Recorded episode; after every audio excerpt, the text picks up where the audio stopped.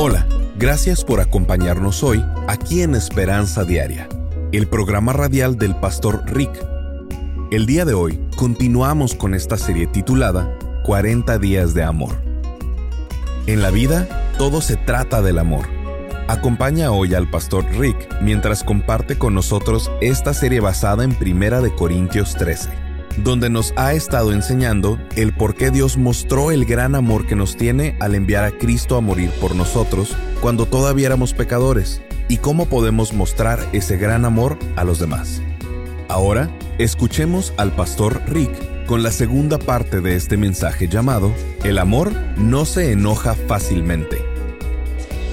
El tercer presidente de los Estados Unidos decía, cuenta hasta 10 y también dijo, y cuando te enojes mucho, cuenta hasta 100. Hay mucha sabiduría en eso. Esperar es un buen factor para controlar tu temperamento. Mientras más rápido lo aprendas, mejor. Veamos este versículo.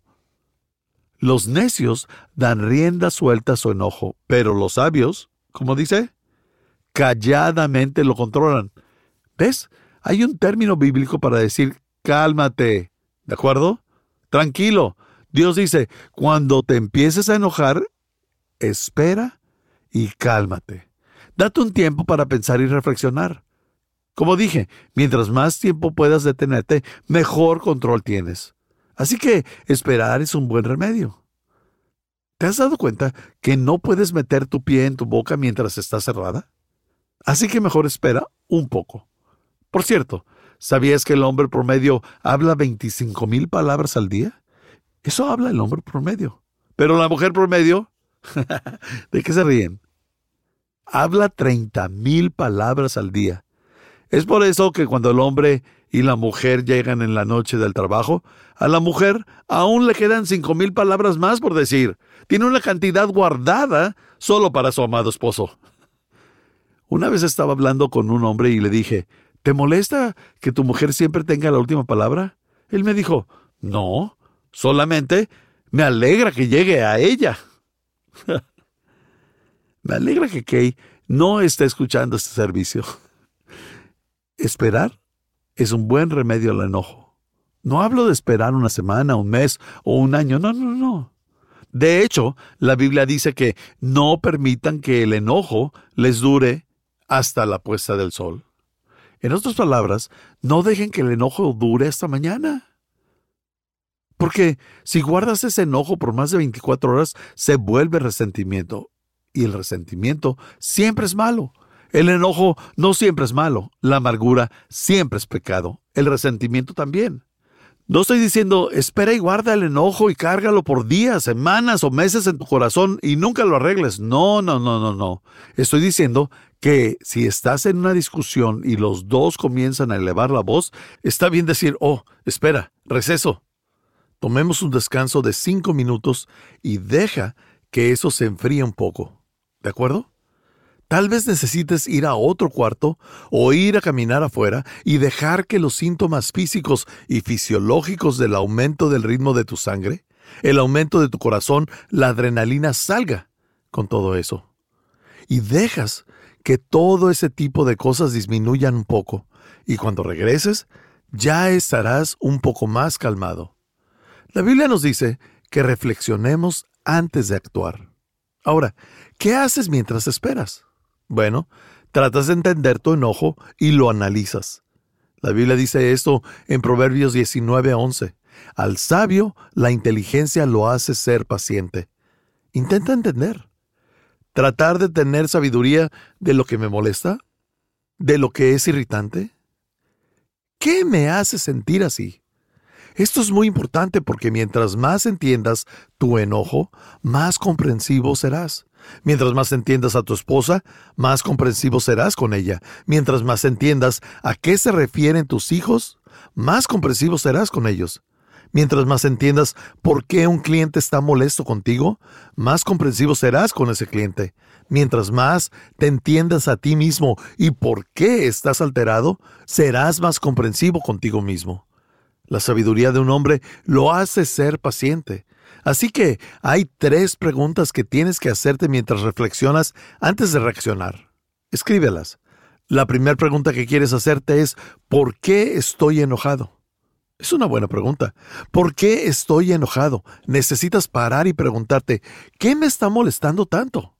Porque el problema no es el problema, el problema es la causa del problema. El problema no es tu enojo. El enojo es un síntoma. El enojo es eh, la luz de alerta. Necesitas observar qué es eso que te enoja. ¿Por qué estoy enojado? La segunda pregunta es, en realidad, ¿qué es lo que quiero? ¿Qué quiero conseguir con esta discusión? ¿Qué es eso que no estoy obteniendo aquí? ¿Que no estoy logrando en mi vida? ¿Qué quiero en realidad? Y la tercera pregunta que te haces cuando estás enojado es, ¿cómo lo puedo obtener? ¿Cómo puedo obtener eso que necesito? Eso que me irrita. Y te garantizo que explotando y perdiendo los estribos, armar toda una escena o algo así, no es la mejor manera de hacerlo. Casi nunca obtienes lo que necesitas de esta manera. Mientras haces eso, si reflexionas antes de reaccionar, te puedes dar cuenta de cuál de las tres causas está provocando tu enojo. Cada vez que te enojes, a lo largo de tu vida, siempre es una de estas tres razones. Siempre. Esta fue una porción del mensaje de hoy con el pastor Rick Warren. El resto del mensaje lo escucharemos en tan solo unos minutos. Pero primero, si deseas conocer más acerca del ministerio del pastor Rick, simplemente ve a pastorrick.com. Así es, pastorrick.com. Mientras estés ahí, suscríbete para recibir gratis por correo electrónico el devocional diario del pastor Rick. Además, encontrarás otras excelentes herramientas de estudio que tenemos disponibles. También nos puedes llamar al 1-949-713-5151. Repito, 1-949 713-5151. Cuando apoyas este ministerio con una donación financiera, te enviaremos una copia del audio completo de esta serie llamada 40 días de amor. Recibirás el audio completo sin comerciales. Lo puedes descargar totalmente gratis en formato MP3 de alta calidad. De esta manera, puedes compartir la palabra de Dios con tus amigos, familiares, y compañeros de trabajo. Comunícate con nosotros para solicitar esta serie en audio llamada 40 días de amor. Simplemente ve a pastorrick.com o llama al 949-713-5151. Nuevamente es pastorrick.com o llama al 949-713-5151. Gracias por tu apoyo. Una vez más, Aquí está el pastor Rick. Cada vez que te enojas hay tres motivos, dolor, frustración y miedo. Dolor, frustración y miedo. La primera cosa que te provoca el enojo es el dolor. Cuando te lastiman físicamente o te lastiman emocionalmente, cuando eres herido, la reacción natural humana es el enojo. Si estoy afuera poniendo clavos en una madera y me golpeo el dedo gordo con el martillo, mi reacción natural no es el dolor que tengo en el dedo gordo, mi reacción natural es el enojo. ¿Y con quién estoy enojado? Conmigo por haber golpeado el dedo gordo. O tal vez culpo al martillo, ¿verdad? Y lanzo lejos ese martillo, así como otros chicos culpan al, al palo del golf y lo lanzan lejos como si fuera su culpa en lugar de aceptar la responsabilidad. Pero cuando te lastimas, cuando te lastiman instintivamente, te enojas. ¿De acuerdo? Ya sea dolor emocional o físico, solo tienes que entender eso. La segunda cosa que causa que te enojes es la frustración. Y la frustración llega cuando te irritas y cuando algo te frena de llegar a una meta. Cuando estás forzado a esperar. Como cuando tienes que esperar en el tráfico y no quieres esperar. O tal vez nada está funcionando y estás intentando que algo pase. Estás intentando llegar a una meta y nada funciona. Eso es frustrante. Comienzas a enojarte y lo que estoy intentando decir es que la segunda causa de eso es la frustración y es causada cuando sientes que perdiste el control, cuando sientes que todo está fuera de control. Tiendes a enojarte.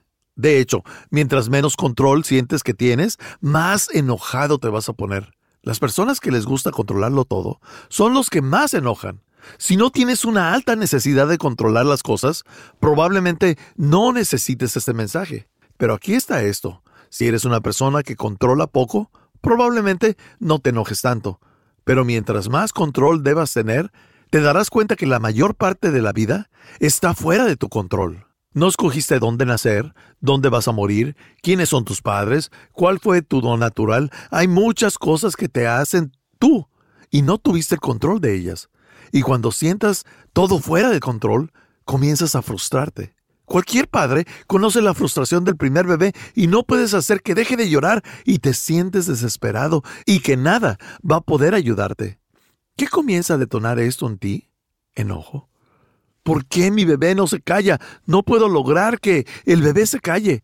Y después empiezas a sentirte culpable por tu enojo hacia el bebé porque el bebé no está haciendo nada malo. Esto es solo lo que los bebés hacen.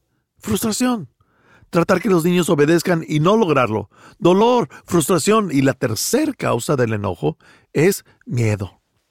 Y eso es cuando te sientes amenazado, cuando te sientes atrapado, cuando te sientes atacado, cuando te sientes temeroso. El enojo y la inseguridad siempre van juntos. Y mientras más inseguro estés en la vida, eres más propenso a enojarte, y cuando basas tus sentimientos de ti mismo en lo que otras personas piensan de ti, vas a estar enojado todo el tiempo.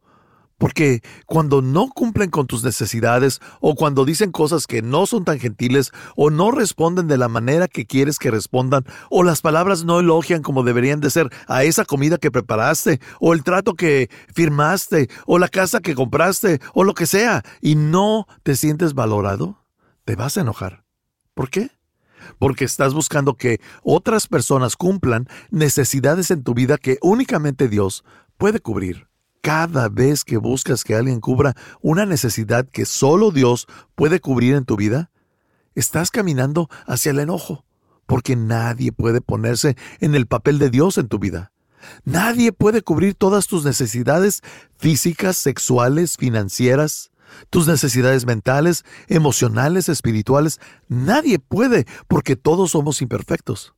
Así que si buscas que alguien cubra todas tus necesidades, estarás enojado con esas personas toda la vida. Vas a estar decepcionado y enojado. Cada vez que te enojes es dolor, frustración o inseguridad. Ahora, esto es muy importante porque cuando alguien se enoja contigo, tienes que ver más allá del enojo e identificar cuál de estos estás sintiendo. Debido a que si alguien se enoja contigo, tu respuesta natural es enojarte con ellos. No somos muy empáticos cuando se trata del enojo. Alguien se enoja conmigo y mi reacción natural es ponerme a la defensiva. Pero si alguien viene y me dice, lo que dijiste me lastimó, el dolor es mucho más fácil de lidiar que el enojo. Somos mucho más empáticos al dolor. Si mi esposa viene y me dice, estoy enojada contigo, yo quiero enojarme con ella también. Pero si viene y me dice, ¿me lastimaste? Entonces yo quiero decirle, permíteme pensar, ¿qué pasó? Lo siento mucho. O también sucede igual cuando alguien te dice que está frustrado por esta o aquella situación, o que se siente inseguro por algo. ¿Estamos de acuerdo? Si tu esposa te ve y te dice, ¿sabes qué? Me lastima la manera que ves a otras mujeres. Me frustra y me hace sentir insegura. Es mucho mejor que solo verla enojada y no saber el por qué. Necesitas escuchar lo que está detrás del enojo. ¿Tiene sentido? Y eso pasa solo si reflexionamos antes de reaccionar. Así que te detienes y dices, de acuerdo, no quiero explotar. Sé que puedo controlar mi enojo, He decidido controlarlo.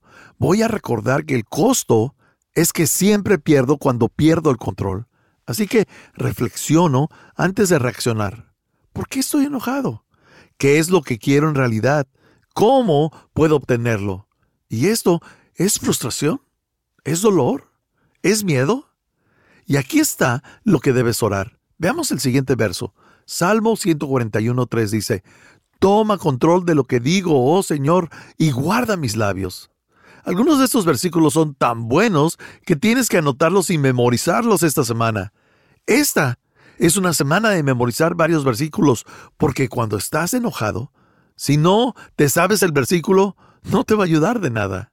Pero si los escribes en una notita, los guardas en tu cartera, en tu bolso, tu carro, entonces podrás aprenderlos y cuando te comiences a enojar, Dios puede traer esos versos a tu mente y ayudarte. Por cierto, ¿sabes cuál es la causa número uno de reaccionar antes de reflexionar? ¿De no pensar lo que vas a decir antes de decirlo? ¿Sabes cuál es la causa número uno? El alcohol. El alcohol. El alcohol quita tus inhibiciones y no piensas y haces cosas que no harías si no hubieras tomado. Veamos este versículo. La Biblia dice, es de tontos emborracharse porque se pierde el control y se provoca mucho alboroto. Es tonto ir a tomar, a menos de que seas un hombre de rancho del oeste y vayas a escribir canciones al respecto. ¿Cierto? Pero, ¿cuántas de esas canciones hablan de lo tonto que es beber? Porque las personas hacen cosas que no harían cuando no reflexionan antes de reaccionar. Aquí está el cuarto paso. El cuarto paso para controlar tu temperamento es liberar mi enojo apropiadamente. Liberar mi enojo apropiadamente. Como lo dije, hay una manera correcta y una incorrecta de expresar mi enojo. Hay una manera apropiada y una inapropiada de expresar mi enojo. Hay una manera que ayuda y una que daña. Hay una manera que peca y la otra que no. Si el enojo fuera un pecado, Dios fuera un pecador porque Dios enoja. Dios se enoja cuando ve una violación. Dios se enoja cuando ve el abuso infantil. Dios se enoja cuando ve a las personas pobres ignoradas por las personas ricas. Dios se enoja cuando ve discriminación racial y cuando se lastiman unos a otros o viendo infidelidad en los matrimonios. Hay muchas cosas en el mundo que provienen del mal y tienes que enojarte con esas cosas. Así que el enojo no es un pecado, pero debo liberar mi enojo apropiadamente. Ahora, la Biblia dice en Efesios 4:26, si se enojan, no permitan que eso los haga pecar. En otras palabras, solo hay una manera de hacerlo. Puedes enojarte y aún así no pecar. Y hay otra manera que si lo haces, definitivamente está mal. Todo está en cómo lo liberes. Y la mayoría de las personas expresan su enojo de una manera que en realidad los aleja de la meta en lugar de acercarlos a ella. Aquí está el mito que necesitas entender. Mucho de lo que la psicología popular nos enseña está mal, simplemente no es cierto. Y la idea es que todos tenemos un recipiente lleno de enojo, y lo que necesitas es simplemente sacarlo periódicamente de ti. Tirar todo lo que tienes adentro y explotar, expresar, descomprimir, sacar todas tus emociones con alguien y removerlas de ti. Entonces el recipiente estará vacío y todo estará bien. Así que dicen que es bueno que expreses tu enojo porque no tienes que acumularlo, sino que tienes que vaciarlo. Hay sistemas completos de psicología, como el del grito primal, que dice que si gritas lo suficiente, bueno, todo el enojo que tenías desde chico se irá. Solo hay un problema con eso. No funciona. Lamento decirte esto, pero no tienes un tanque en tu corazón lleno de enojo. Tienes una fábrica que lo puede seguir produciendo y hay mucho más de dónde vino eso. Muchos estudios, muchas investigaciones repetidas veces han demostrado que la agresión solo genera más agresión. El enojo solo genera más enojo. Sobrepasa los límites, hace que tengas más facilidad de hacerlo la próxima vez. Después se vuelve un hábito, un patrón perpetuo, y eso se genera cada vez más. Sacar el enojo de tu pecho no lo reduce. De hecho, crea situaciones que puedan generarlo más. Fíjate, la Biblia dice en Proverbios 15.1, la respuesta amable calma el enojo, pero la respuesta grosera lo hace encenderse más. Ahora, todos sabemos eso. ¿Alguna vez te has dado cuenta de que si hablas fuerte, la persona que está a tu lado te contesta igual de fuerte? Y mientras más fuerte hables, más fuerte te hablan y empiezan a cambiar de tono. Así que, si quieres que el nivel de enojo en tu relación sea menor, habla bajo y lento. No fuerte y rápido. Bajo y lento, bajo y lento. La respuesta amable calma el enojo, apacigua el enojo. ¿El enojo de quién? Bueno, para empezar el tuyo. Cuando hablas fuerte, te enojas más. Cuando hablas bajo y lento, te haces más calmado. Incluso antes que haga efecto en su respuesta. Esto es Esperanza Diaria, el programa radial del pastor Rick. Estás escuchando nuestra serie llamada 40 días de amor. Si no pudiste sintonizar alguno de los programas, visita pastorrick.com y escúchalos en línea en cualquier momento. Cuando estés ahí, asegúrate de suscribirte para recibir gratis por correo electrónico el devocional diario del pastor Rick. Además, encontrarás otros excelentes recursos disponibles para ti en pastorrick.com. Si deseas contactar al pastor Rick para hacerle saber cómo este programa te ha bendecido, por favor envíale un correo electrónico a esperanza@pastorrick.com. Así es, esperanza@pastorrick.com. Cuando apoyas este ministerio con una donación financiera, te enviaremos una copia del audio completo de esta serie llamada 40 días de amor. Recibirás el audio completo sin comerciales. Lo puedes descargar totalmente gratis en formato MP3 de alta calidad. De esta manera, puedes compartir la palabra de Dios con tus amigos, familiares y compañeros de trabajo Comunícate con nosotros para solicitar esta serie en audio llamada 40 días de amor. Simplemente ve a pastorrick.com o llama al 949-713-5151. Nuevamente es pastorrick.com o llama al 949-713-5151. Gracias por tu apoyo. Una vez más, aquí está el Pastor Rick.